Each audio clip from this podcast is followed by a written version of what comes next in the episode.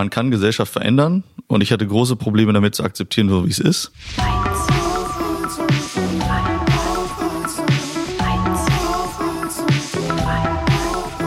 In den letzten Wochen erreicht mich immer wieder Anfragen, wann es jetzt mal endlich soweit ist, dass jemand aus der Veranstalterriege zu Gast ist bei mir. Äh, und wie es der Zufall so will und mein Terminkalender und der Terminkalender meines Gastes ist heute der Tag, an dem das euch möglich gemacht wird. Ich habe heute einen, einen besonders spannenden Vertreter dieser, sagen wir es mal, in vielerlei Hinsicht völlig verrückten Zunft. Und ähm, er ist Mitbegründer des Wilden Möhre Festivals. Wilde Möhre Festivals. Ich korrigiere. Hauptamtlicher Visionär und Organisationsphänomen. Er organisiert zusammen mit seinem Team Dutzende Events in Berlin und Brandenburg. Äh, und in seiner Freizeit, was auch immer das heißt, ist er noch ehrenamtlicher Vorstand in der Club Commission für den Arbeitskreis Festivals tätig. Und äh, wer noch daran glaubt, für eine gelungene Veranstaltung reichen ein paar Freunde und ein Bierzelt und ein Dixie-Klo. Und wer schon immer mal wissen wollte, was es heißt, Dinge zu organisieren, Teams zu bilden und diese auch noch bei Laune zu halten, der sollte jetzt mal gut zuhören, äh, denn ich begrüße bei auf 1 und 3 Alexander Detke. Hallo Alex. Hi, hallo liebe Zuhörer und Zuhörerinnen. Ähm, sagt dir der Name Fritz Rau was? Hm, da muss ich jetzt tief in meinem Kopf graben, mhm. aber du kannst mich bestimmt gleich. Ich habe ähm, äh, nämlich äh, in der Recherche, in deiner Recherche, ähm, ist mir eingefallen, dass ich mal ein Buch gelesen habe. Fritz Rau, 50 Jahre Backstage hieß dieses Buch. Das verlinke ich mal in den Show Notes. Ähm, ein unglaubliches geschriebenes Buch von ihm persönlich. Und er ist sozusagen, er gilt als der Vater des Open Air der Open Air Konzert in Deutschland. Er hat so, äh, äh weiß nicht, ähm, so Rolling Stones in den 70ern nach Deutschland geholt, hat sich privat unfassbar verschuldet, äh, weil er, weil es einfach unfassbar teuer waren und und niemand wusste, geht das überhaupt auf. Hat auf dem Reichsparteitagsgelände in Nürnberg äh, da die erste, ersten großen Open Air gemacht. Äh, und die Rechnung ging auf. Er hat dann irgendwie einfach unfassbar viele große Leute nach Deutschland geholt. Ähm, und warum sage ich das alles? Ähm, weil, äh, so, also, äh, als ich mich an dieses Buch erinnert habe, ist mir aufgefallen, dass er eigentlich ziemlich normal ist. So ein mhm. ziemlich normaler Kaufmann. Oh, das ist witzig. Meine Frau sagt nämlich auch, ich bin ziemlich normal. Und aber eigentlich weiß ich ja, oder weiß jeder, der schon mal mit Veranstaltungen in irgendeiner Form organisiert hat, da muss man ja nur eine Hochzeit organisiert haben, wie verrückt man sein muss, um das zu machen. Würdest du dich selber als verrückt bezeichnen? Hm. Ähm, verrückt würde ich mich nicht bezeichnen, eher äh, anfällig als ziemlich naiv und äh, dann schnell lernend. Ähm, ich sehe mich da auch ganz gut wieder in dem, was du gesagt hast, vor allen Dingen mit der Verschuldung. Das habe ich auf jeden Fall auch hingekriegt. Und ähm, da kommen wir gleich noch zu. Ja, so bin ich eigentlich eingestiegen. Am Anfang wollte ich einfach nur ein Festival für Freunde machen. Natürlich so, wie wir uns das vorgestellt haben, inhaltlich mhm. ein bisschen anders. Aber wir haben es gleich so sehr in Sand gesetzt und dann auch wieder nicht in Sand gesetzt, dass wir einfach weitermachen mussten. Also Thema Schulden, da stand als erstes mal 35.000 Euro Minus auf dem Konto. Ähm, und das kann man natürlich nicht einfach so lassen. Also kann man schon, aber also irgendwann kommt dann irgendwer vorbei und will die Kohle wieder. Genau, da sind dann einfach Leute böse und der Name ist Futsch.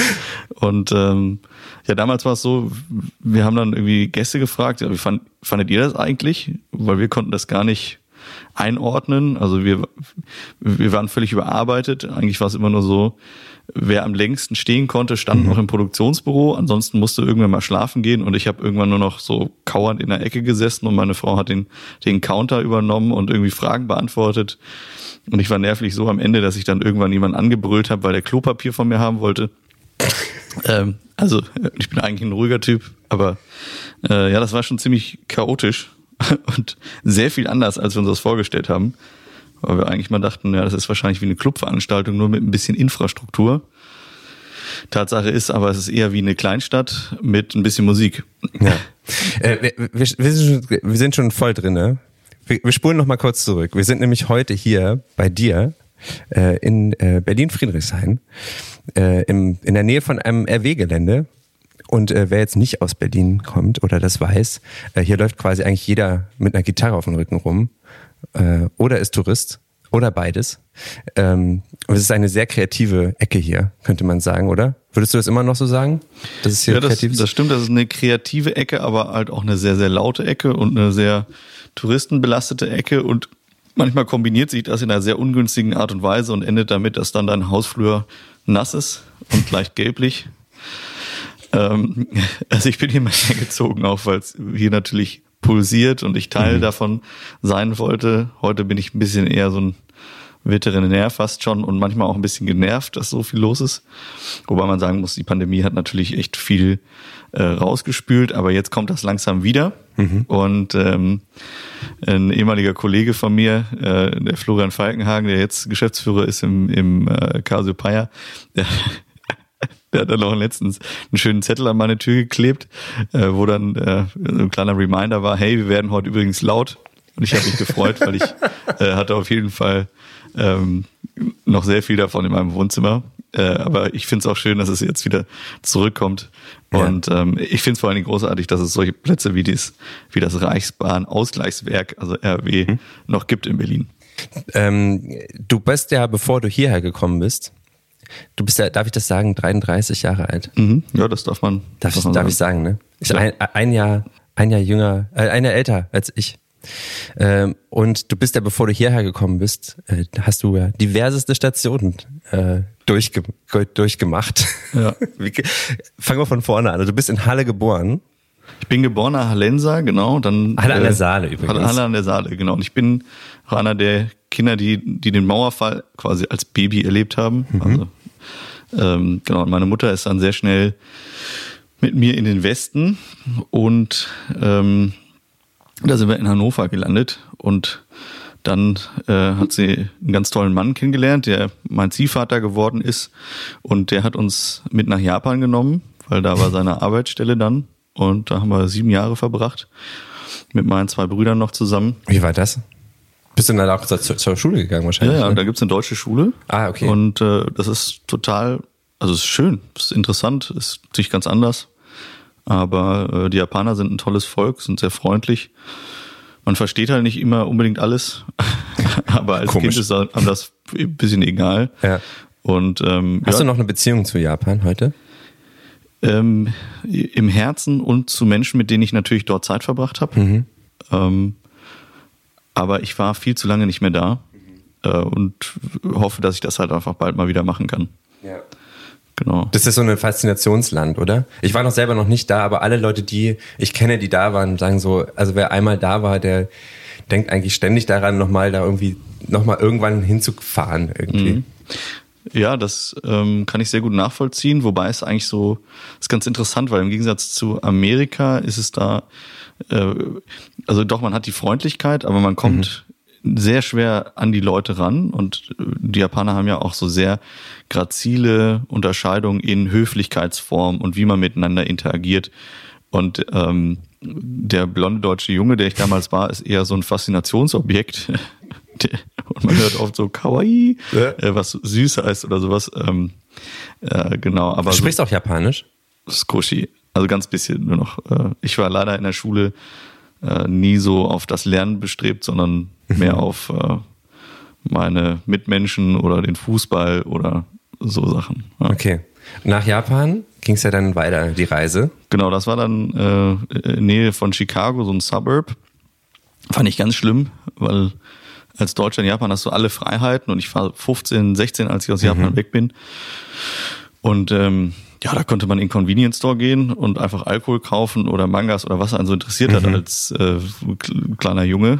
Ähm, oder Pokémon. Oh, po Pokémon habe ich auch leidenschaftlich gespielt. Also du warst im Land des Pokémons beim Pokémon-Boom ja. eigentlich, oder? Ja, das stimmt. Und ich habe auch Pokémon auf Japanisch durchgezockt. Weiß nicht, wie ich das geschafft habe. Die, die Japaner hatten ja auch immer so, äh, äh, ich kann mich da noch erinnern, die hatten immer so Editionen von Pokémon. Mhm. Äh, äh, trick ruhig, wenn du willst. Ja. Das raschelt dann hier einfach, aber das kennen die Leute, die jetzt jetzt zuhören. Ähm, oh. Und die und die diese Pokémon-Version, die hatten immer Farben, die es hier in Deutschland noch nicht gab. Ja. Die hatten auch so Pokémon, die es hier nicht gab. Und wir fanden das immer richtig scheiße, dass ja. die ja. Ich, das ist, das, du erzählst Trauma. eine Leidensgeschichte, weil ich kam nach Deutschland, da war ich so in der dritten Klasse und vierte Klasse und habe meinen Freunden erzählt, ey, gibt dieses geile Spiel Pokémon. Und die so, hä, was willst du denn? Äh, Kenne ich nicht. Und dann irgendwie so drei Jahre später oder so kamen alle um die Ecke, ey Alex, kennst, Kennst du dieses eigentlich neue Pokémon? Spiel? oh, ja, okay, gut. Ja. Ich habe die leider schon schon durchgespielt. Ja. Ähm, ja. Okay, Chicago. ja, genau. Chicago. Ähm, War auch Pokémon bestimmt angesagt, aber wahrscheinlich ich, nicht da so. war ich raus aus Pokémon. Okay, da, war ich, da haben mich andere Sachen interessiert und, und vor allen Dingen, ich bin da echt nur ein Jahr geblieben, obwohl meine Familie noch noch äh, zwei drei Jahre länger da war, weil ich habe es nicht ausgehalten. Also ich habe mich da gefühlt wie eingesperrt Mhm. und äh, kam dann äh, nach einem Jahr Amerika wieder nach Deutschland oder beziehungsweise ich war in in Hannover auf dem Oktoberfest und habe da acht Bier getrunken. Mhm. Und Am Maschsee oder was? ja, nee, bei uns im Dorf. Ah, okay. Im, im Dorf gab es auch so ein, Okay. so ein Fest und habe da ja nette junge Menschen getroffen und halt sehr viel Bier getrunken und den Spaß meines Lebens gehabt. ich habe dann gesagt, ich kann nicht mehr zurückgehen. Amerika ist alles verboten. Einmal Hannover. Ich kann doch nicht nach Chicago zurückgehen. Ja, so formuliert klingt's hart, aber ja, so ist es gewesen. Ja. Kann ich nichts, Ganz gut eigentlich. kann ich nicht abstreiten. Back to Roots. Das heißt auch einfach den Planeten einmal um, also quasi umrundet. Mhm. Überrundet. Ja. Überrundet. Was soll da noch kommen dann auch? ja, auch da kam ja, dann noch viel. Also genau, da ging's ja weiter. Sorry. Nee, genau. Ähm, ich, also ich muss sagen, die, diese Erfahrung ist auch Teil dessen, warum ich heute mache, was ich mache. Weil eigentlich ist noch was anderes Interessantes passiert, nämlich als ich nach Deutschland kam, habe ich ähm, das total geschätzt, den Ort, in dem ich da bin. Ich fand die Leute cool, ich fand das Land großartig ähm, und habe mich dann aber gefragt, als ich dann in die Schule kam, warum eigentlich so viel Hass existiert. Weil da war so richtig so eine Negativstimmung gegenüber dem Land irgendwie und ähm, ja auch keine keine positive Identifikation. Und das ist als Deutscher nachvollziehbar, aber wenn man im Ausland war erst und dann äh, das so reflektiert, irgendwie nicht, weil du findest halt toll, dass es nicht so Dinge sind wie zum Beispiel in, in Amerika, dass die Häuser aus Stein sind meinetwegen und die Wärme halten oder dass es äh, keine Ahnung, Fahrzeuge gibt, die nicht um die Ecke fahren und quietschen oder was auch immer. Es ist die Freiheit und so weiter. Und ähm, das habe ich irgendwie reflektiert und mich gefragt, kann ich eigentlich darauf Einfluss nehmen? Also kann ich irgendwie dazu beitragen, dass man das Land oder so oder die Schule cooler findet? Und in Amerika gab es da tolle Beispiele, weil die haben halt Bandnights gehabt, die hatten so Wochen, wo die irgendwelche bestimmte Kleidung anhatten.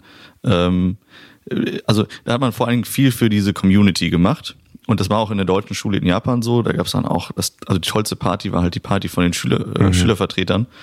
Ähm, und dann habe ich das mal probiert, bin da reingegangen mit ein paar Freunden und habe auch Events organisiert. Äh, Valentinstags, Valentinstagsaktion, Pokernacht, Bandnight, Prom. In, äh, in, in Japan dann. Nee, in Hannover. Das war dann so, in Hannover, habe ich okay. das probiert und dann festgestellt, okay, tatsächlich kann man auch so eine Wahrnehmung verändern. Mhm. Das hat nicht in meiner Altersklasse geklappt, aber so bei den jungen Schülerinnen, äh, die dann nachgewachsen sind. Und das hat bei mir so, so ein Momentum oder oder so ein bisschen Klick gemacht, dass ich erkannt habe, okay, man kann Gesellschaft verändern und Mhm. ich hatte große Probleme damit zu akzeptieren, so wie es ist. Und das ist eigentlich so ein bisschen die, die, Vorhut zu dem Weg, den ich später gegangen bin Mhm. mit, ähm, warum tut man sich das eigentlich an, Ja. in der Gesellschaft bestimmte Dinge zu machen oder wie kann man, äh, wie, wie kann man ein, beeinflussen? Und Aktionen aus der Mitte der Gesellschaft heraus sind halt ein probates Mittel, um sich den Ort zu schaffen, den man gerne hätte. Ja. Ja.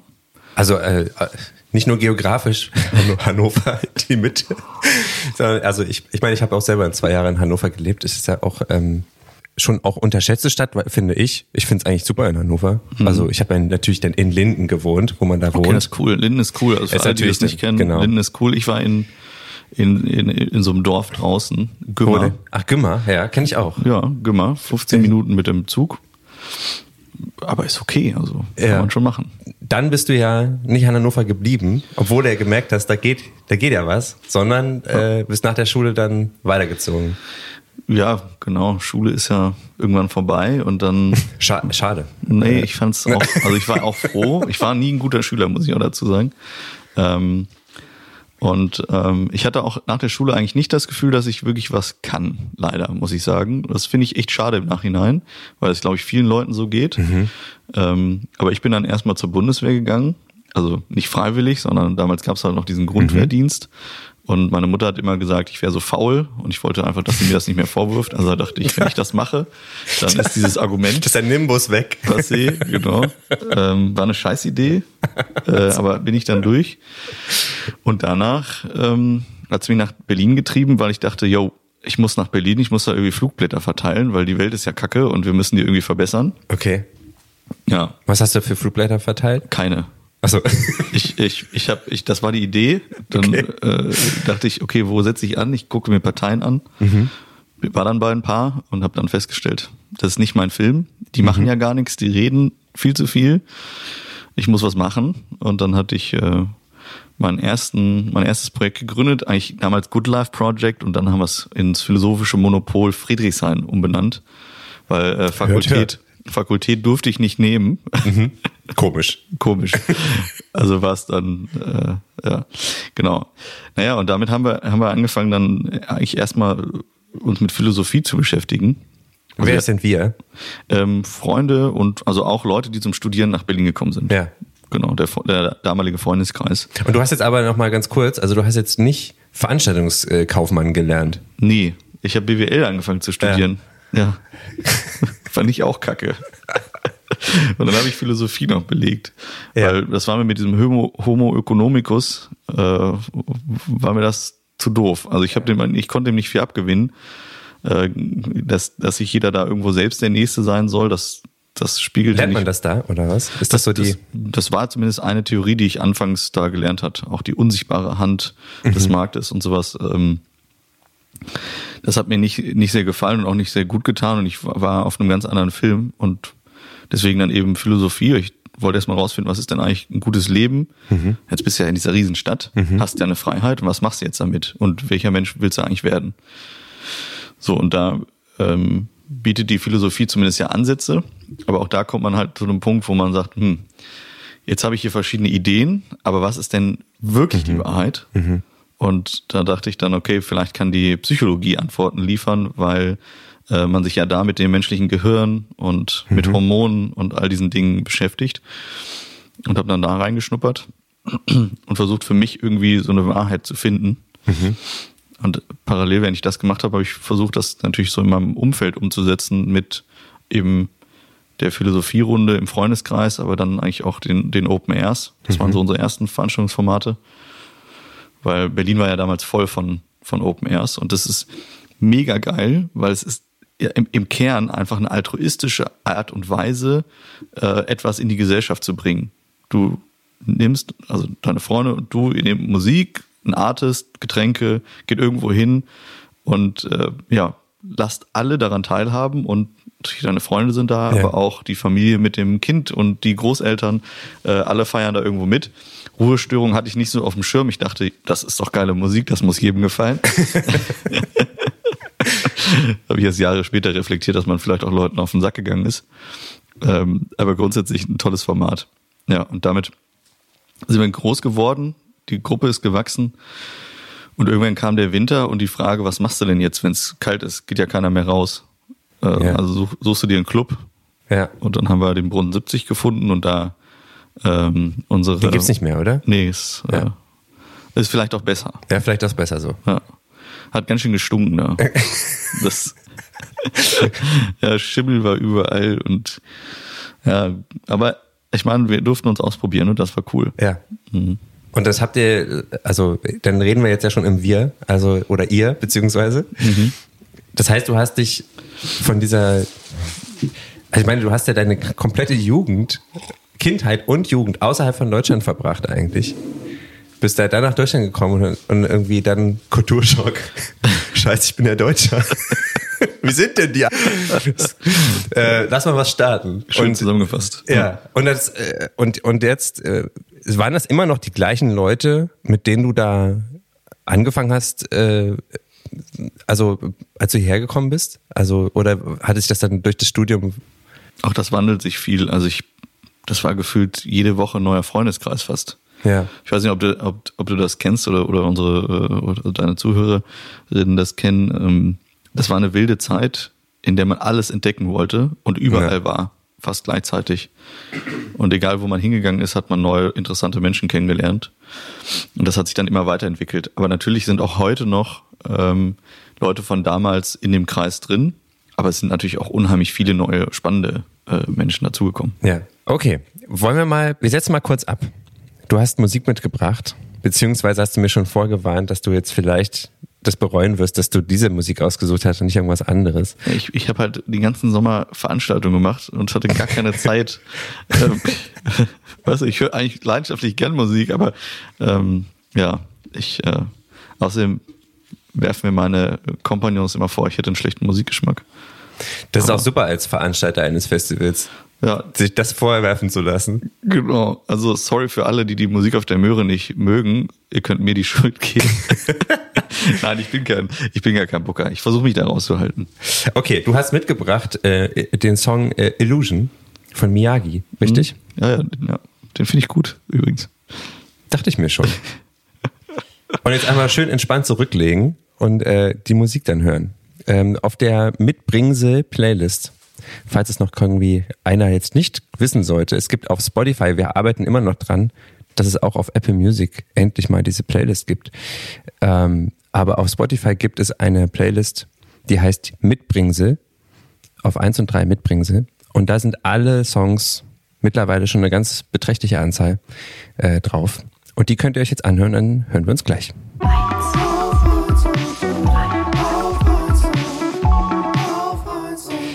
Willkommen zurück bei Auf 1 und 3. Gegenüber äh, in Berlin-Friedrichshain sitzt mir immer noch Alex Detke. Und jetzt haben wir schon so dein Leben so ein bisschen, zumindest den großen Teil deines bisherigen Lebens umrissen. Ähm, schauen wir mal, was, was du gerade oder was du eigentlich machst. Okay. Was machst du denn eigentlich so den ganzen Tag? Hör mal. Ui. Ähm, jetzt was ganz anderes als noch vor ein, zwei Jahren. Und ähm, heute habe ich das große Glück, dass ich richtig viel spielen darf. Ähm, Was heißt denn spielen? Spielen heißt für mich mh, mm, nicht Pokémon. Nicht mehr. Oh, ich habe mit meiner Frau tatsächlich noch. Äh, es ist ja auch wieder zurück. Ich hätte es ja niemals geglaubt, aber äh, ja. egal, komm äh, zurück. Also nicht Pokémon, okay. du Nein. spielst? Nicht Pokémon spielen ist für mich, wenn ich ähm, einfach neue, coole Projekte machen, ausdenken, durchführen darf. Und ähm, genau, es ist so ein bisschen die Erfüllung, einfach so das, was in seinem Kopf ist, äh, rauslassen zu dürfen. Und ähm, sag mal ein Beispiel. Ja, mache ich. Ich will noch eine Sache ja. sagen für alle, die mal überlegen, selber was zu machen. Gerne. Äh, es ist nämlich, es ist nämlich ein super schwerer Weg schon. Also muss mhm. man sagen, es ist natürlich, ist hart, glaube ich, für, für fast alle so. Ähm, und man weiß am Anfang gar nicht unbedingt, ob man das irgendwie schafft. Und vor allen Dingen, auch bei mir war das nur so eine ganz leise Ahnung, dass mhm. ich irgendwie was machen sollte. Mhm. Gar nicht äh, so ein großer Plan. Ne? Also hätte mir jemand das am Anfang gesagt, was heute ist, hätte ich, ja. äh, hätte ich gestaunt. Ähm, Hättest du aber so mitgenommen? Hätte ich gerne mitgenommen. also hört man gerne, aber woher soll man das wissen? Ja, klar. Das ist, äh, aber man, man sollte diesen, dieser kleinen Flamme, die in einem drin ist, ja. äh, doch ein bisschen Gehör schenken und sich vielleicht dann einfach trauen. Äh, Sehr gut. Ja. Doppelt unterstrichen. Nice. Ja, genau. Und ähm, jetzt ist es so, Möhre geht's gut, auch durch, also Corona haben wir ja ganz gut äh, meistern können. Und ähm, alle. Warum habt ihr das so gut meistern können? In kurz, in, vielleicht in der Kurzform? Ähm, Oder auch Langform ist mir egal. Ja, also uns unterscheidet, äh, uns, wir unterscheiden uns von, an ein paar Punkten von typischen Festival-Organisationsstrukturen. Mhm. Eine Unterscheidung ist, dass wir das Team das ganze Jahr halten und bezahlen und die an, das andere auch, dass wir das Gelände das ganze Jahr haben. Und so waren wir im März, als der Shutdown dann kam, ähm, schon in voller Stärke und äh, mhm. auch in voller Planung und konnten dann äh, um umjustieren und yeah. neue Konzepte überlegen und haben dann einfach auf die Pandemie reagieren können. Während mhm. viele andere in dem Punkt erst dabei waren, ihr Team zusammenzusuchen und dann hat man, also andere haben dann vielleicht gesagt, okay, nee, lass uns gar nicht anfangen, wir lassen, wir lassen es einfach, wir machen das jetzt nicht. Ähm, und das hat sich ja dann nun jetzt über zwei Jahre gezogen. Für uns war einfach klar, wir machen was Mhm. Und das, was wir machen wollten, hat dann auch gut funktioniert, weil tatsächlich viel Rückenwind aus der äh, lokalen Politik mhm. äh, kam und ja, genau deswegen. Es heißt also, ihr hattet letztes Jahr 2020 auch schon quasi, ihr habt im Sommer, war, ja. habt auch schon was gemacht. 2020 hatten wir sieben Festivals. Also wir haben die Wums und die Wilden Möhren gemacht. Mhm. Und in diesem Jahr hatten wir ähm, wieder Wums in meiner Ziegelei und die, äh, die Wilden Möhren und dann noch die Lusatia. Mhm. Also auch sechs Festivals. Genau, aber ich muss jetzt dazu sagen, äh, die Wilde Möhre, wenn wir jetzt die ganze Zeit von der Wilden Möhre sprechen, das ist ja ein Festival, was jetzt schon einige Jahre eigentlich da auf dem, auf dem Tableau ist, äh, kurzzeitig vielleicht mal kurz weg gewesen und dann aus der Phönix, aus der Asche wieder auferstanden. Da würde ich jetzt mal von aus betrachtet so, äh, so sehen. Du ja. hast ja, du hast ja, äh, 2014 habt ihr, glaube ich, das erste Mal, genau, oder? Das genau. war das erste Jahr. Ja mit dem besagten Verschuldungsjahr. Mhm. Da kamen noch einige andere Verschuldungsjahre. Das, das stimmt auch, hast du gut erkannt. Und 2018 war ja eigentlich so das Ende. Ja. Und, äh, die schwarze Null war 2018 für euch. Nee, mm, es war eher die, die äh, schwarze Kugel. Mhm. Und äh, wir dachten, okay, das ist jetzt vorbei, weil da kam ja noch die Bauaufsicht, die gesagt hat, ach ja, genau, die ja, ihr habt ja, äh, ist ja alles illegal hier. Und stimmt wohl, ist halt Außenbereich und wir haben da einfach hingebaut und das stehen lassen. Hat auch keine große Platte gemacht. Auch vollkommen unklar gewesen, warum jetzt irgendwo, wo schon was Schönes erschaffen wurde, das plötzlich nicht existieren darf. Ähm, dazu muss man jetzt dazu sagen, also wer jetzt noch nicht da war, also es ist in einem in einem Waldgebiet, richtig? Und ihr habt quasi euch, oder in einem Naturgebiet, äh, nicht auf einer großen Festivalwiese oder so oder im Feld oder irgend sowas wie Wacken oder so, aber äh, ist quasi die Natur spielt bei euch eine große Rolle in eurem Festivalgebiet wir sind in der Natur, aber wir sind, wir haben nicht Natur kaputt gemacht. Ne? Das ja. war, also das ist gehört äh, dem gelben Warnfried, so eine Ostrock-Legende. Der mhm. hatte auch schon Veranstaltungen gemacht. Super Typ. Ähm, auf jeden Fall witziger Dude. Und das ist am Rand des Tagebaus. Ne? Also ja. muss sagen, in dem Landstrich hat man hat, hat man wirklich alles verwüstet, ganze Dörfer weggerissen. Mhm. Und warum würde da jetzt jemand interessieren, wenn da ein publikes Festival mal ein paar Holzhütten hinbaut? So what? Mhm. Aber Recht sagt, Außenbereich ist, gibt es kein Planungsrecht. Da darf man de facto nichts machen. Mhm. Ähm, es sei denn, man macht ein Bebauungsplanverfahren und das kostet halt 50.000 Euro und dauert zwei Jahre. Mhm. Das kann man ja als Festival vorher nicht machen. Ja. Äh, und deswegen haben die gesagt, okay, das muss jetzt hier alles weg. Ähm, und dann haben wir gesagt, ja gut, dann sind wir halt auch weg, weil das können wir gar nicht. Mhm. Ähm, und dann witzigerweise gab es ähm, den, den Chef der Jungen Union, mhm äh, Julian Brünning. Von, von, welchem Wahlkreis müssen wir jetzt vielleicht noch dazu sagen? Äh, der war damals aus Sprinace. Der ist, mittlerweile ist der Landespolitiker ähm, und der feierte sehr gerne auf der Wilden Möhre und hat dann gesagt, nee, stopp mal. Ja. Die können jetzt hier nicht gehen. Und der hat sich ins Zeug gehängt, äh, gelegt und äh, wirklich dafür gesorgt, dass dann auch Bürgermeister, der dann auch neu gewählt wurde und äh, Landkreis und Landrat und sowas alle dann gesagt haben, oh, okay, hm, also wir brauchen die, na gut, mhm. dann reden wir jetzt nochmal. Und dann saß man zusammen und hat eben gesagt, dann machen wir jetzt ein Bebauungsplanverfahren. Und ihr werdet quasi legalisiert und dann äh, sollt ihr auch bleiben. Und wie, viel, wie viele Einwohner hat so die nächste Ortschaft von dem Gelände? Also wir gehören ja zu Köritz, das hat acht und dann gibt's Kasel, da gibt's 70 Haushalte. So, und wie viele ähm, äh, BesucherInnen äh, habt ihr pro Jahr? Äh, jetzt hat, also ja, so 8000. Ja, genau. Also nur mal jetzt die, das Verhältnis mal zu klären. Ja, ja, genau. welche, welche auch Wirtschaft oder also wirtschaftliche äh, Komponente da mitspielt für so, ein, äh, für so eine Gemeinde. Die Voll. Ja. Voll ist, äh, also hat, hat so viele interessante Komponenten. Man kann das ja auch mal so ein bisschen raushauen, dass die Leute sich das vorstellen können. Also Festi raus. Ja, Festival normal, also so 8000 wären 1,4 Millionen Euro Umsatz. Mhm. mit äh, 16 damals, jetzt 20 Beschäftigten und da fließt also 20 Festangestellten. Festangestellte ja. und da fließen halt so locker 400.000 Euro an lokale Dienstleisterinnen, die also irgendwas Handwerkliches machen, irgendwas zuliefern oder selbst äh, Lebensmittel, Getränke ähm, und Dixie Klos. Ja, genau. Ich habe jetzt Sachen ausgeschlossen, die teilweise von weiter her geliefert werden und damit mhm. meine ich schon Berlin.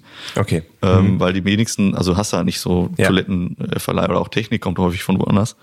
Ähm, aber ja, das ist signifikant und du hast natürlich auch ähm, eine gewisse Strahlwirkung in mhm. die Region rein. Ne? Junge Leute, die kommen dahin, die lernen auch was passiert da auf dem Gelände, wie bewegen sich da Menschen, wie leben die, oh, hier wird nur vegan, vegetarisch gegessen oder es gibt Müllpfand oder es gibt da einen Workshop zu dem und dem Thema oder Menschen, Leute, äh, ja, interagieren auf eine bestimmte Art und Weise und ich glaube, das macht schon, das hinterlässt einfach was.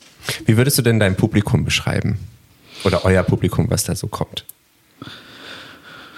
Ähm, Wer ist denn der, der, die Zielgruppe von euch? Ja. Marketingmäßig zu. Ja, ich bin da gar nicht so, ähm, also ich weiß, wer, wer ungefähr kommt. Also ich weiß, dass es im Schnitt 27 Jahre alt sind und dass es etwas mehr Frauen sind als Männer. Mhm. Ähm, und man merkt natürlich, dass ein Großteil der Gäste, Gästinnen äh, sehr aufgeklärt sind und schon mit einem, einem sehr wachen Mindset kommen. Das schließt aber nicht aus, dass es auch ähm, mal andere, andere Leute gibt. Und vor allen Dingen finde ich auch wichtig, dass man sagt, es ist ein offener Ort und man trägt zur Entwicklung bei. Weil ähm, wir alle stehen oder standen in unserer Entwicklung an einem bestimmten Punkt. Mhm. Und ähm, man ist halt auch nicht mit Anfang 20 vielleicht so achtsam, wie man das dann vielleicht mit Ende 20 ist. Und da ähm, finde ich aber wichtig, dass man die Leute mitnimmt und auch da abholt, wo sie sind und eben auch nicht mit dem erhobenen Zeigefinger rumrennt und sagt, ja, das darfst du nicht und das darfst du nicht, mhm. sondern man muss halt mit den Leuten in Dialog treten und am besten durch ein äh, gutes Vorbild mhm. davor angehen. Ähm, das unterscheidet auch uns an manchen Stellen von anderen Festivals, weil, also kann ich nur offen sagen, bei, ich, ich würde es nicht gut heißen, wenn bei uns ACAB steht. Mhm. Auch wenn viele in der Szene sagen, ja, all cops are bastards. Ähm, aber äh, das, das, war die, das war übrigens die Übersetzung, falls die, jetzt irgendwer das nicht mitgekriegt hat. Genau. Es ist halt so eine Diffamierung einer gesamten, gesamten Berufsgruppe ja. und es ist im Grunde auch eine Form von Diskriminierung. Und das ja. ist einfach nicht cool. Also da muss man anders mit umgehen. Ich frage das ja auch so ein bisschen, weil ich auf eurer Homepage ein bisschen unterwegs war. Mhm. Ähm, und es gibt einen ganzen ABC-Katalog äh, sozusagen ähm, der Verhaltensregeln oder beziehungsweise einfach grundlegende Regeln, die ihr gerne auf eurem Festival ja. haben möchtet. Ich sag mal möchtet, mhm. ähm, weil jetzt ist ja die spannende Frage, wie verdammt setze ich das um bei 5000 Leuten? Ja, das ist aber einfach. Sag mal.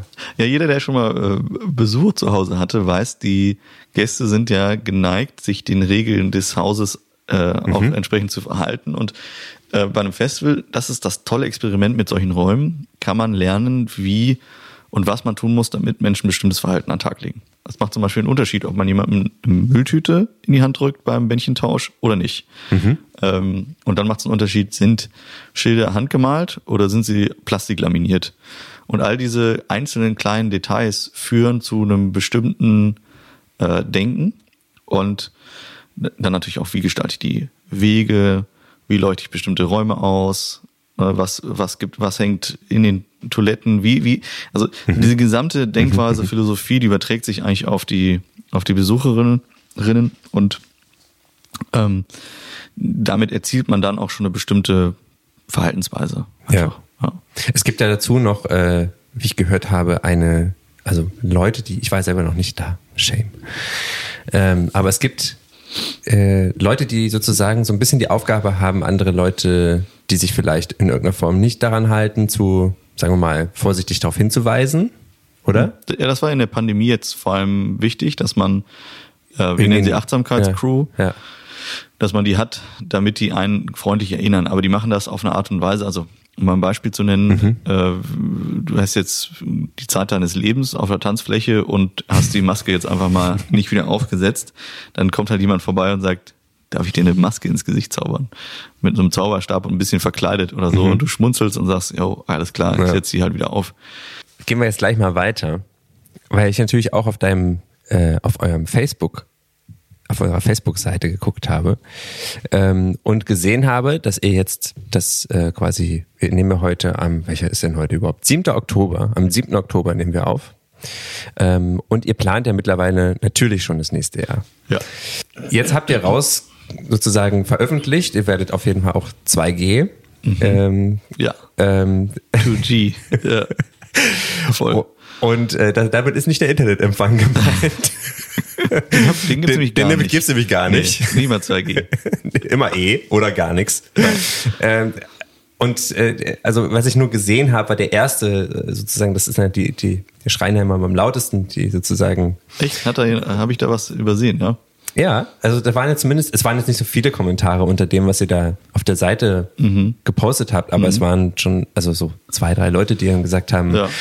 wie könnt ihr nur? Ja, lass uns darüber reden. Also ja, ist voll wichtig. Gerne. Ähm, und ähm, ich bin einigermaßen auch schockiert darüber, dass ähm, Leute auf der anderen Seite jetzt schreien, ja, wo ist denn da die Solidarität? Mhm. Ähm, weil ehrlich gesagt, also fällt mir das schwer nachzuvollziehen, weil wir haben jetzt hier äh, ein Krankheitsbild oder beziehungsweise wir haben eine Gefahr für Menschen. Mhm. Ne? Es sind ja jetzt auch schon Menschen durch den Virus verstorben. Ähm, ja, durchaus. Andere haben gesundheitliche Einschränkungen. Es gibt auch Long-Covid. Und äh, es ist vollkommen klar, dass man sich gegenseitig schützen muss. Und jetzt kann man natürlich entscheiden, dass man den Schutz nicht haben will, aus welchen Gründen auch immer.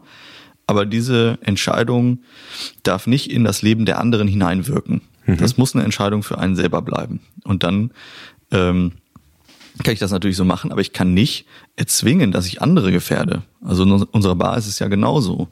Ähm, jemand kann nicht einfach in die Bar gehen, wo sich alle impfen haben lassen, da jemand anstecken, die Person trägt das wieder zu jemandem anders oder sowas. Das funktioniert aus meiner Sicht nicht und das finde ich auch unsolidarisch im Übrigen.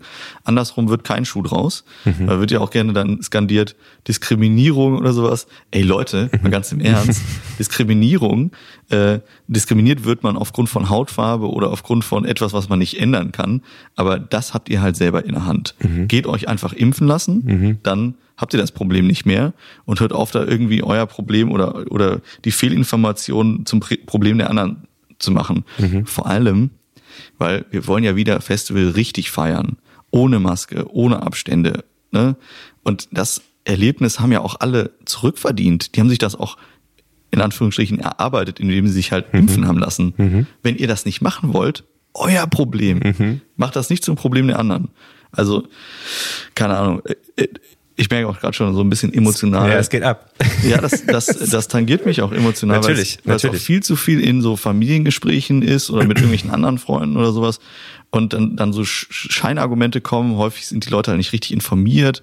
Und ich muss dazu sagen, Gut, meine Frau ist äh, Biologin, äh, promovierte und wir diskutieren das natürlich auf einem hohen Niveau äh, und beschäftigen uns halt mit der Materie auch sehr. Und irgendwie kommen bestimmte Leute auf die Idee, dass die viel mehr wissen als alle anderen. Mhm. Und das geht in meinen Kopf nicht rein. Ja. Also, äh, keine Ahnung. Und wie diese Desinformation, das macht mich irre. Mhm. Naja, jetzt habe ich, glaube ich, genug drüber geredet. Also 2G auf allen, allen Dingen, die wir machen und wer da nicht so bereit ist, okay, dein Problem, aber bitte nerv mich mit deinem Problem nicht. Wir haben jetzt ja, ich hatte jetzt äh, vor ein paar Wochen Dota Care hier und wir haben so ein bisschen über Ticketverkäufe gesprochen.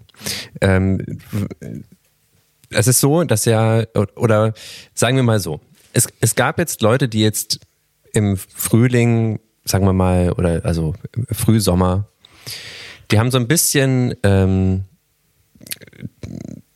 gehofft, dass es so eine Art Ventil gibt, geben wird. Wenn dieses Ventil auf ist, also Ventil heißt, es sind wieder Sachen möglich, mhm. dann werden die Leute explodieren und irgendwie in diese wieder mhm. zurück dahin kehren, wo Kultur stattfindet. Oder das, was sie jetzt eineinhalb Jahre nicht durften. Mhm. Das ist zum Teil passiert, aber jetzt nicht so wirklich passiert. Also für auch selbst für etablierte Künstlerinnen, die normalerweise kein großes Problem haben, ihre Konzerte auszuverkaufen, haben Probleme, 50 Prozent auszuverkaufen. Ah, okay, krass. Ähm, und dieses Phänomen ähm, habe ich auch mit anderen besprochen. Äh, und eine Sache, auf die wir äh, oder die dann kam, war, äh, dass eine Begründung könnte sein, dass viele Leute noch recht viele Tickets zu Hause liegen haben. Also die Frage ist ja, zu wie viel Konzerten gehe ich denn eigentlich pro Jahr als normaler Konzertgänger? Ja, hm. äh, jetzt habe ich aber in den letzten anderthalb Jahren habe ich jetzt immer noch zehn Konzertkarten hier liegen, die alle verschoben wurden und immer noch sozusagen fürs nächste Jahr vielleicht gültig sind. Mhm. Ähm, und ist jetzt die Frage, kaufe ich das elfte Ticket oder möchte ich erstmal die zehn vorher abfrühstücken? Mhm. So, oder gebe ich meine Tickets überhaupt zurück in dem Wissen, äh, ich schade damit eigentlich vielen, die da hinten dranhängen. Ja. Ähm, viele machen das ja nicht aus Solidarität, äh, natürlich auch treue Fans und so weiter. Ähm, aber nichtsdestotrotz, es bleibt das Problem im Moment, es ist so eine Art Dilemma. Mhm. Ich weiß nicht, ob du das auch, ob aus von Veranstalter-Sicht auch so ja, du, ich, also wir machen uns darüber Gedanken und ich habe tatsächlich das, also da sind jetzt neue Informationen in dem, was du sagst, weil die 50 Prozent kannte ich noch nicht. Mhm. Ich habe mich immer gefragt, was kommt da eigentlich auf uns zu und habe auch deswegen gesagt, wir fangen am 1.10. mit den Ticketvorverkäufen an um zu sehen, wie reagieren ja. die Leute. Dazu muss man jetzt auch gleich, kann ich gleich einschränken. Das ist Ländersache. Also natürlich ist ja auch da wieder der Unterschied. Das ist ja auch einer der Grund, Gründe, die ich jetzt mitgekriegt habe, gewesen, dass die Ärzte gesagt haben, wir machen jetzt die ausverkaufte Tour nicht, weil es zwischen den Bundesländern unterschiedliche hm. Gesetze gab, okay. unterschiedliche Reich hm. Richtlinien, die diesen Aufwand so einer Tour sozusagen ja. gerecht zu werden überhaupt nicht mehr äh, in, in Verhältnis stand. Äh, ja. Darum haben sie die abgesagt hm. oder und, unter anderem deswegen. Mhm. Jetzt ist aber so, dass in Hamburg andere Gesetze gelten als in Dresden zum Beispiel. Mhm. Und ähm, die Frage ist ja, also die, diese Auslastung wird ja vom Gesundheitsministerium oder beziehungsweise Gesundheitsamt dann letztendlich ja auch durchgewunken oder nicht oder festgelegt. Mhm. Jetzt gibt es ja bei Borussia Dortmund im Stadion wieder 70.000 Leute. Ja. Im Theater in Dresden sind es 30 Prozent Auslastung, mhm. Maximum. Und man fragt sich dann, okay, muss es nicht sowas wie ein Freedom Day in irgendeiner Form geben, dass dann auch für für alle klar ist, es ist jetzt wirklich erlaubt. Du darfst es machen und du darfst auch kein, du musst kein schlechtes Gewissen haben dabei, äh, weil ich glaube, dass es immer noch so ein Ding ist, was ja. immer noch mitschwingt, oder? Also dieses, ja, ich darf also, das vielleicht eigentlich gar nicht oder ich. Äh, voll, das ist, das wird so sein. Ähm, ich hätte jetzt gedacht, dass wir tatsächlich auf diesem Weg sind. 2G geht dann wieder überall. Mhm. Äh, ich kenne aber tatsächlich nicht die Diskussion in allen Bundesländern. Ähm, und jetzt natürlich, wo unsere Veranstaltung erstmal vorbei ist, sind wir erstmal so ein bisschen, okay, wir haben mhm. das, den Sommer durch. Nächsten Sommer machen wir einfach 2G und das wird schon passen. Mhm. Ähm, aber das ist äh, sehr interessant und das muss natürlich jetzt jeder auch berücksichtigen, was das fürs nächste Jahr heißt. Ich kann auf jeden Fall sagen, von unserer Seite, ähm, sind die Verkäufe jetzt erstmal sehr solide. Mhm. Ähm, nicht so stark angefangen wie, wie letztes Jahr, aber das war auch zu erwarten, weil jetzt kommen natürlich viel, viel mehr Festivals zurück. Ja. Und wir sind nicht mehr das Einzige, aber ich denke, äh, ja. Interessant war allerdings, vor den Festivals hat man echt gedacht, wenn wir jetzt nochmal verkaufen, einen Monat vorher oder ein paar Wochen vorher geht's weg. Und mhm. das war tatsächlich äh, nicht so. Aha. Und auch war auch für viele im Sommer nicht so, dass die nicht mehr ausverkauft hatten. Also wir hätten ja auch dann noch 3000 Tickets verkaufen dürfen, sind aber nur auf zweieinhalb gekommen. Mhm. Das spricht da eigentlich auch dafür, ne? Dass ja. ähm, diese, diese kurzfristige, okay, ihr dürft jetzt wieder, mhm. heißt noch lange nicht, dass die Leute auch gehen. Nee, genau. Und das muss man auch mal beobachten, wie viele Leute dann ihr Verhalten tatsächlich ändern. Mhm. Also das ist für mich so ein große Unbekannte, aber ich könnte mir schon vorstellen, dass einfach die zwei Jahre auch zu einem anderen Verhalten geführt haben, bei zumindest zehn Prozent meinetwegen. Ja. Wie groß die Zahl ist, das muss man halt eben sehen. Aber ähm, natürlich hoffe ich, dass es nicht zu einem zu großen Problem wird, weil äh, da, da sollten schon noch einige Festivals auch wiederkommen. Ja, auf jeden Fall. Ähm, wir, wir setzen noch mal kurz ab. Du hast weitere Musik mitgebracht. Und weil wir eben gerade so schön äh, emotional am Start waren hier, äh, du hast noch was von einer Berliner Band mitgebracht, die ich sehr schätze, moderat. Ähm, Bad Kingdom hast du ausgesucht. Mhm. Bad Kingdom, genau, ja. Bad Kingdom, habe ich komisch ausgesprochen, aber ja, genau. Sag mal, sag mal was. Alex. Zu dem, zu dem, zu dem Track? Ja. Ja, also hört euch den an. äh, und dann könnt ihr euch vorstellen, wie, ähm, tja, ist ein trauriges Bild, aber äh, Abschluss 2018 stand ich mit meiner Familie am Wildschreck. Mhm. Das ist die Mainstage und da hat der Artist diesen, diesen Track gespielt und äh, das hat ja diese, diese ähm, starke Vocals. Mhm. This is not what I wanted, mhm. not what I had in mind. Äh, und das hat, ich bin einfach zusammengebrochen. Also ich habe geheult wie ein Schlosshund, weil äh, ja 2018 eben letzte wilde Möhre und in einer Art und Weise geendet, die ich einfach nicht wollte mhm. und noch mit so viel Druck und so viel Stress und das Team so sehr belastet und dass ich einfach dachte, hey, ich, ich wollte was anderes hiermit erreichen und am Ende äh, hat es irgendwie uns alle gebrochen. Mhm. Und äh, ja, das war ein krasser Moment und äh, schön war, dass meine Familie da war und mich in den Arm genommen hat und äh, ich habe mich am Geländer festgehalten. äh, und äh, das, das dann natürlich aber auch, also diesen Moment trotzdem geschätzt. Ja. ja. Dann machen wir gleich weiter. Bis gleich.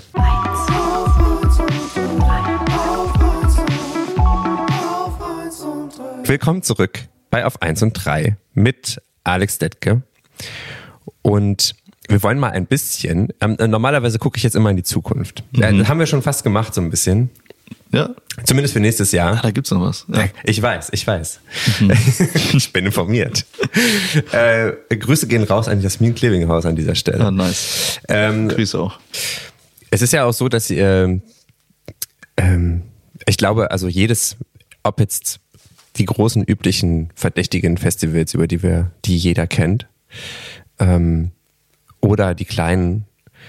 Ich glaube, jeder, der sich äh, nicht das, den Stempel Nachhaltigkeit in irgendeiner Form noch gibt, äh, wird schwer haben, in nächster Zeit irgendwie noch Tickets zu verkaufen. Ähm, wahrscheinlich nicht bei allen Festivals, mhm. aber bei wirklich. ja, okay. Ich, mir fallen jetzt auch gerade schon Festivals ein, wo das wahrscheinlich nicht der Fall sein wird. Aber ja. sagen wir, aber aber doch, aber doch auch schon vielen Festivals schon, oder? Also habe ich so das Gefühl, dass oder habe ich mir immer gefragt, oder frage ich mich immer, was, was heißt denn eigentlich nachhaltig? Ja, das also, ist nämlich richtig schwer. Das ist mega schwer. Das ist nicht einfach, äh, Festival ist nicht einfach nachhaltig. Also bei einem Festival beginnt ja eigentlich die Problematik darin, dass du in einen Ort, der sonst diese Infrastruktur nicht hat, ja. die Infrastruktur baust. Ja.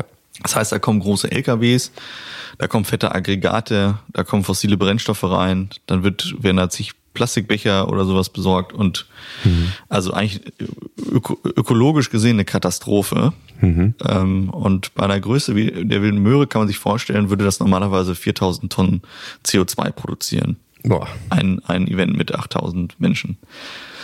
So, und dann kannst du anfangen, das einzusparen, indem man sagt, okay, ähm, man holt Sachen regional, äh, das Team fährt Fahrrad statt Auto, mhm. ähm, kannst bei Verpackungen einsparen, äh, kannst aber natürlich auch die Stromversorgung durch nachhaltigen Strom tauschen und so weiter. Durch sehr viele kleine Maßnahmen kann man das reduzieren. Bei uns ist das auf ein Viertel zusammengeschrumpft, also noch mhm. so 1000 Tonnen Rest ungefähr. Und dann hört es aber auf. Mhm. Also, oder, oder du musst Dinge machen, die exorbitant, exorbitant äh, teuer sind oder auf Dinge verzichten. Ja.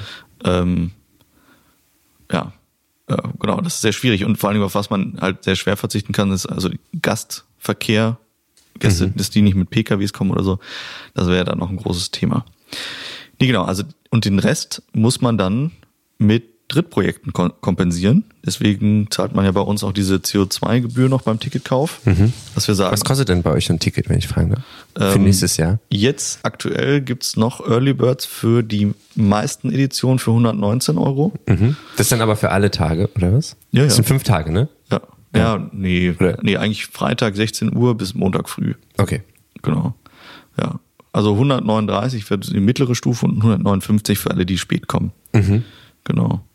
Also wir haben sie wieder reduziert, die Preise, auch weil wir gesagt haben, eben wir sparen uns, wir waren ja bei 159 Euro für alle Tickets. Mhm. Aber weil wir jetzt eben denken, wir haben 2G, nicht das Internet.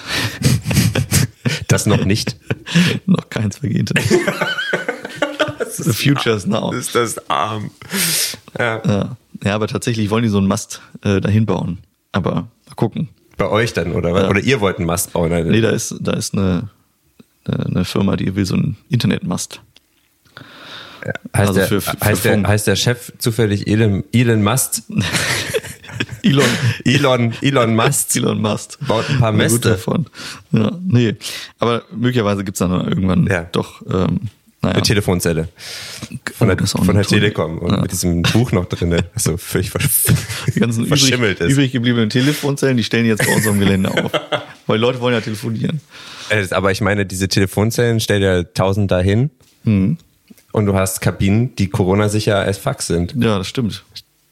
Und dann kann man den Telefonhörer abnehmen und dann hört man die Musik. Und zack. Und dann hast du Fertig. irgendwie mehrere Floors in einem Floor. Mhm. Du sparst also quasi Platz. Das, das ist mega die Idee. Ich glaube, ich sollte in euer Team kommen. ich habe nur keine, ich habe weder Erfahrung. Aber du hast Ideen. Ah, stimmt. Ja. Das geht. Creative Director. Oh, nice, das hört sich gut an. Ja. Lass mal gleich danach sprechen. Okay, wir reden nochmal. Übrigens, es, es, sieht ja hier keiner. Es sieht ja hier keiner gerade. Aber äh, Alex Lettger hat hier natürlich einen. Ich habe Zettel und Stift. Du hast Zettel und Stift die ganze Zeit in der Hand. Obwohl ich eigentlich voll der digitale Typ bin. Ja, normalerweise hätte ich jetzt hier auch ein ähm, Tablet Ja. erwartet. Mhm. Neben deinem 3D-Drucker, das kann man jetzt auch mal an dieser Stelle sagen. Ja. Nee, ich habe tatsächlich Papier wieder zu schätzen gelernt. Also, Äh, ähm, äh, wir, wir haben immer oder zum Schluss ein- eine Abschlussrunde beim äh, bei sind wir schon am Schluss? Weil wir so- haben ja gerade den Faden verloren auch, ne? Wir waren irgendwo bei Moment mal, ich verliere hier nie den Fall. Ich bin hier fast Journalist schon fast. Okay. Ich mache alle Klammern immer zu. Bleibt keine Klammer offen. Okay. Jetzt bin ich gespannt. Ich habe nämlich vergessen, wo wir So, stehen. pass auf, wir waren bei der Nachhaltigkeit eigentlich stehen geblieben. Ah ja, okay, das haben wir ja abgeschlossen eigentlich. Geht nicht. Geht nicht eigentlich, Naja, oder? mit, es also geht zum kompensieren mit Drittmitteln. Also du kannst halt ein Moor renaturieren oder irgendwo einen äh, Dieselgeneratoren tauschen lassen und sowas. Sowas kann man machen. Ja. Bäume pflanzen. Und das ist das, was, wofür wir dann das Geld der Gäste ausgeben.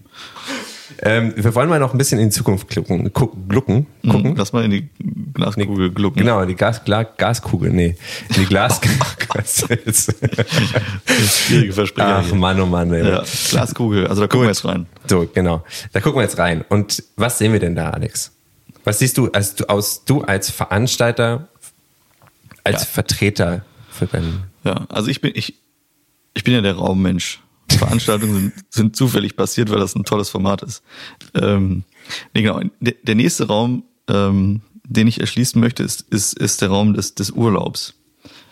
Und ähm, und nicht nicht für dich jetzt äh, speziell, auch auch, aber ja, nee, genau. also Vielleicht dann da an diesem Ort. Nee, wir haben äh, vor zweieinhalb Jahren eine alte Ziegelei gekauft. Und ähm, sag mal mal ganz kurz, wer von wir, äh, wenn wir von wir sprechen, Ach so, dann- ich und meine vielen multiplen Persönlichkeiten. Nein, ich, sag, ich, sag, ich sag jetzt äh, wir, weil äh, natürlich das mit dem Team ganz eng verknüpft ist, aber tatsächlich habe ich das privat äh, erworben und eigentlich auch, weil ich eigentlich ursprünglich dachte, okay, wenn die Möhre baden geht, wir brauchen eine Alternative. Mhm. Ähm, und dann ging es natürlich auch mit der Möhre weiter und jetzt gibt's dieses wunderschöne große Gelände und das sind ähm, 25 Hektar, die Möhre ist vier Hektar groß. Und jetzt sind auf dieser, auf diesem Ziegeleigelände steht halt eine Ziegelei, eine ganz alte Ziegelbrennerei aus Ziegeln gebaut und da sind zwei wunderschöne Seen drauf, wovon einer halb so groß ist wie das Möhregelände. So, und dann hat man da ganz viel Krass. Natur, Mischwald, schön moosbewachsenen Boden ähm, und eben so zwölf unterschiedlichste Gebäude, die auch eben von ihrer Backsteindynamik her total schön wirken. Sag mal, sag mal ganz kurz, wo das ungefähr geografisch und jetzt genauere Angaben zu machen, aber äh, Es ist äh, so sieben, acht Kilometer von der Möhre direkt Ach so, entfernt. also- das ist ganz in der Nähe. Cottbus Genau. ist auch so die Ecke da. Genau. Ja, und da geht's jetzt darum, dass man sich überlegt, wie müsste Urlaub eigentlich gestaltet werden. Ähm, ich weiß nicht, ob das andere auch kennen, aber ich finde Urlaub häufig furchtbar. Also, weil ich so gerne arbeite. Ja, Ja, das ist auch mein. Problem. Ich kann schlecht entspannen. Aber ich finde auch viel Urlaub irgendwie langweilig. weil du ja schon dein Hobby zum Beruf gemacht hast. Ah, deswegen, verdammt. das könnte natürlich sein. ähm, wenn Festival mal ein Urlaub wäre. Okay. Genau. Nee, genau. Aber ähm, die Frage ist ja, okay, jetzt bist du auf einem Festival, da musst du das Wochenende, willst alles erleben, feierst die Nacht durch, bist völlig im Sack, dann musst du in so ein Zelt kriechen, das ist auch noch voll heiß wegen der Sonne und irgendwie endet die Bereitschaft für dieses Erlebnis häufig bei Leuten irgendwann so in den 30ern. ähm, und die brauchen was anderes. Die haben ja vielleicht auch dann schon Kinder oder äh, wollen Montag halt fit sein. Also die, ich, ich glaube, die Bedürfnisse wandeln sich etwas und ähm, das geht natürlich dahin, dass man sagt, ich würde vielleicht eine Woche wegfahren, ähm, ich will meine Freunde aber noch mitnehmen, ich will auch immer noch geilen Inhalt haben, an dem ich wachse, aber äh, diesmal vielleicht ein bisschen mehr Entspannung und natürlich trotzdem noch Party und äh, so ein bisschen, ne? aber ähm, in einem anderen Format. Und deswegen haben wir gesagt, die Seen zur Erholung, Saunalandschaft mit warmen Becken, äh, Werkstätten, wo man Sachen wie der 3D-Druck lernen kann. Ähm, äh, aber eben natürlich auch Sachen dann für die Familie, also für die Kinder äh, und so. Und das alles in der schönen Natur. Also ein Naherholungsgebiet, Ja. theoretisch, Ja, ja. mit Festivalzugang. Man könnte dann auch zum Festival gehen am Wochenende. Stimmt, das kann man als Kombi-Ding anbieten, aber ansonsten kann man auch mit, Dann den, haben wir schon wieder eine Idee. mit den alten Ich, Freunden. schreib mal auf auf deinen Zettel hier. Okay, doch, das die, die, die, die hatten wir doch gar nicht. Nee, eben. Ja. Sorry. Ja. Ja. Nee, genau. Ja, also Urlaub 2.0, 3.0. für Leute Aber auch ganzjährig dann betrieben oder wie Ja, stellt ihr euch das vor? Ganzjährig betrieben und wir denken auch darüber nach, dass man das als Workation nutzt. Als was? Was? nicht, Workation, Mhm. also Urlaub und Arbeit. Das klingt ja wie das für dich gemacht.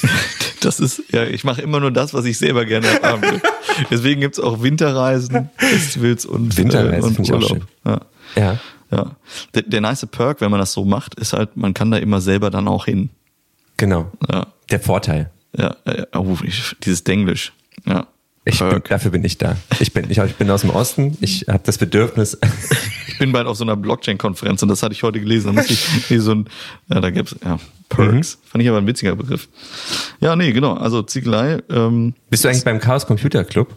äh, nee, aber ich finde die ganz toll, die Leute. Ja, das hatte mir nämlich Claudia Schwarz auch schon gesagt. Ich hätte dich jetzt fast schon in diese Gruppe der, der, der Verrückten irgendwie. Ja, nee, ich durfte letztens Der positiv mit, Verrückten. mit, mit denen reden, ja. Also ich mag IT und ich mag das auch, aber äh, ich bin ich bin halt kein richtiger Nerd. Ne? Ich bin ich ich habe eigentlich nicht so viel Ahnung von Sachen. Ja. Ja. S- Äh, genau. Lass doch mal so stehen. Willst du das so stehen? Äh, ich, ich kann das jetzt auflösen, aber also Oberflächlich Ich halt. meine, wer jetzt irgendwie die letzten äh, Minuten, es waren ja nur äh, ein paar Minuten, die wir jetzt schon sprechen, ähm, zugehört hat, der weiß natürlich, dass es totaler Quatsch ist. So, äh, kommen wir mal zum Ende. Äh, ähm, guckst du positiv in die Zukunft als Räumebauer? Ja, ziemlich. Voll. Nee, also heute ist auch gutes Wetter, muss man dazu Heute sagen. ist mega gutes Wetter. Ja. Nee, ich bin sowieso, also man muss ja so sehr positiv denken, damit man so Sachen macht. Und äh, allgemein gucke ich sehr, sehr positiv in die Zukunft. Vor allem, es macht halt so viel Spaß, so ein Projekt umzusetzen. Und dieses, dieses, diese Ziegelei ist der Hammer. Aber auch, ja, die Winterreisen, da freue ich mich sehr drauf. Und alles, was sich da so draus entwickelt. Also es war so die letzten Monate echt schön. Und ja, ich bin echt gerade richtig, richtig erfüllt und, und sehr, sehr glücklich. Ja. Das ist der Hammer. Und Ja, das mega. nach zwei Jahren, anderthalb Scha Jahren Mist. Ja, ja, ja, ja, ja. Vor allem muss man echt genießen. Ne? Das ist eine wertvolle Zeit, wenn man sich mal so fühlt. Kennen wir auch alle anders. Ja. Aber naja. Genau, wir haben jetzt äh, darüber ja noch nicht so richtig gesprochen. Ähm, vielleicht noch, also als Ad, Add-on Add-on. ähm, diese wilde Möhre ist natürlich jetzt nicht wie im Bilderbuch irgendwie gewachsen und entstanden. Also ge- vielleicht entstanden und gewachsen schon, aber dann ja doch nicht. Und du hast es dann, du, ihr hattet ja dann am Anfang schon auch finanzielle Probleme zu lösen, die jetzt gar nicht so klein waren. Mhm. Nee, war ziemlich, äh, ziemlich heftig. Also das ist halt, das hat sich bis 2018 eigentlich zugespitzt oder bis 2017, dass wir uns da auch relativ hoch verschuldet haben. Ich habe auch privaten Kredit aufgenommen bei Mhm. meiner Familie. Übrigens auch Fritz Rau Taktik hier. Da kommen wir wieder zum Anfang. Genau, ja, das 100, über 100.000 Euro waren das sogar. Boah. Und, äh, ja, und dann, dann siehst du das so vor deinen Augen eigentlich so langsam kollabieren. Und ähm, ich habe dann irgendwann habe ich, hab ich angefangen, habe ich so äh, Aura-Anfälle. Und dann blitzt es so in deinem Auge und dann kriegst du Kopfschmerzen. Und äh, das war schon echt weird. Also macht dann echt fertig. Und man kann nichts dagegen tun, weil es, es löst sich halt nicht einfach so auf, sondern man versucht immer, kämpft und wartet. Und dass es sich dann äh, am Ende gedreht hat, ist natürlich auch eine Fügung vieler positiver Umstände. Aber ähm, Bist du so einer, der dann sagt, nee, das, also jetzt heute betrachtet, Ja. das, das musste eigentlich passieren. Wir haben so viel, so viel gute Sachen da reingesteckt, so viel gute Energie und Arbeit und meinst, Zeit. dass man sagt, das musste klappen. Das mu irgendwie, Ja, das kann ich eigentlich nicht so richtig sagen, weil es gibt einfach auch viele, die dieses Schicksal teilen. Und leider in das, in, gerade bei den Festivals gibt es viele gute Leute, die das versucht haben und auch dann aber scheitern. Und es hätte mir genauso einfach passieren können. Ähm, wir haben hier einfach auch ein sehr großes Stückchen Glück gehabt. Ähm, und eigentlich muss man eher das als Weckruf nehmen und sagen, hey, für Veranstalter, äh, Veranstalterinnen muss man die Rahmenbedingungen verbessern. Ja. Mehr Rechtssicherheit sorgen und so diese Baugeschichten muss man angehen. Es kann nicht sein, dass wir sowas Wertvolles verlieren wegen ach, so einer bitteren Regel. Also Ja. das ist schon, ja. wer könnte das denn umsetzen? Ja, die Landesregierung, ne? Sowas wie Julian Brünning. Und äh, mhm. die engagieren sich ja auch dafür. Also die haben ja das sich auf die Fahnen geschrieben, das ist jetzt ein Prozess. Aber natürlich äh, arbeiten wir dran und ich mhm. äh, versuche da auch meinen Teil zu beizutragen, dass man das jetzt eben Stück für Stück äh, verbessert. Gut, Alex. Ich habe jetzt ich, ich, eine, ich, ich, ich hab eine Telefonbooth in meinem Kopf, eine gelbe. Das lässt mich nicht mehr los. ich habe die geistig auch schon erweitert über eine, eine Disco-Kugel und einen, einen Nebelschein, äh, einen, einen, äh, Nebelwerfer, den wir und dann Licht überall. Ja. Geil. Und dann hängt man so an diesem Telefonhörer. Das finde ich einfach so großartig. Dieser, das finde ich auch gut. Dieser rosa-graue Telekom-Telefonhörer. Das muss aber schon auch der Original, der darf nicht gepimpt sein oder so. Nee, der ist, die ist auch ein bisschen dreckig schon. Ist ein bisschen angeranzt, ein bisschen Schweiß und auch ein bisschen Ohrenschmalz auch dran. Ja, Zigaretten, Stummel ausgedrückt drauf. Mhm. So eine Warschauer Straßenedition halt. Genau. Oh geil, dann kann man einmal Warschauer Straße und einmal Düsseldorfer Innenstadt oder so. Mhm. Oh, aus jeder Stadt aus in jeder, Deutschland ja. nochmal so ein, so ein Ding zu machen. So das ist natürlich ein ganz schöner CO2-Abdruck, den er dann hinterlässt. Ja, Mann, dann können wir es doch nicht machen. Nee, ich glaube auch nicht. Okay. Schade. Naja, okay, äh, äh, danke, dass ich äh, bei dir sein durfte. Ja, danke, dass du gekommen bist. Hat das mich ist, echt sehr gefreut. Das ist das erste Mal übrigens, dass ich äh, zu jemandem äh, eingeladen werde. Normalerweise muss ich das immer im, muss ich das immer in meinem Studio machen oder halt remote. Aber hier ist es natürlich, ist natürlich umso oh, schöner. Nice, danke. Äh, ich trinke jetzt noch ein Wasser mit dir und wir hören uns wieder in 14 Tagen. Ich würde auch noch gerne die äh, alle Leute nochmal auf die Mitbringen-Sie-Playlist hinweisen, weil ich so viele Mails kriege. Zu Recht äh, ist es doof. Ich weiß, ich darf keine Musik spielen. Das geht nicht. Ähm, aber ihr kriegt das schon hin mit diesem Suchen und Finden und so weiter. Äh, und wir hören uns in 14 Tagen wieder. Ich danke den Leuten von Podcast 1 und wünsche euch zwei schöne Wochen. Tschüssi. Tschüss, Alex. Tschüss.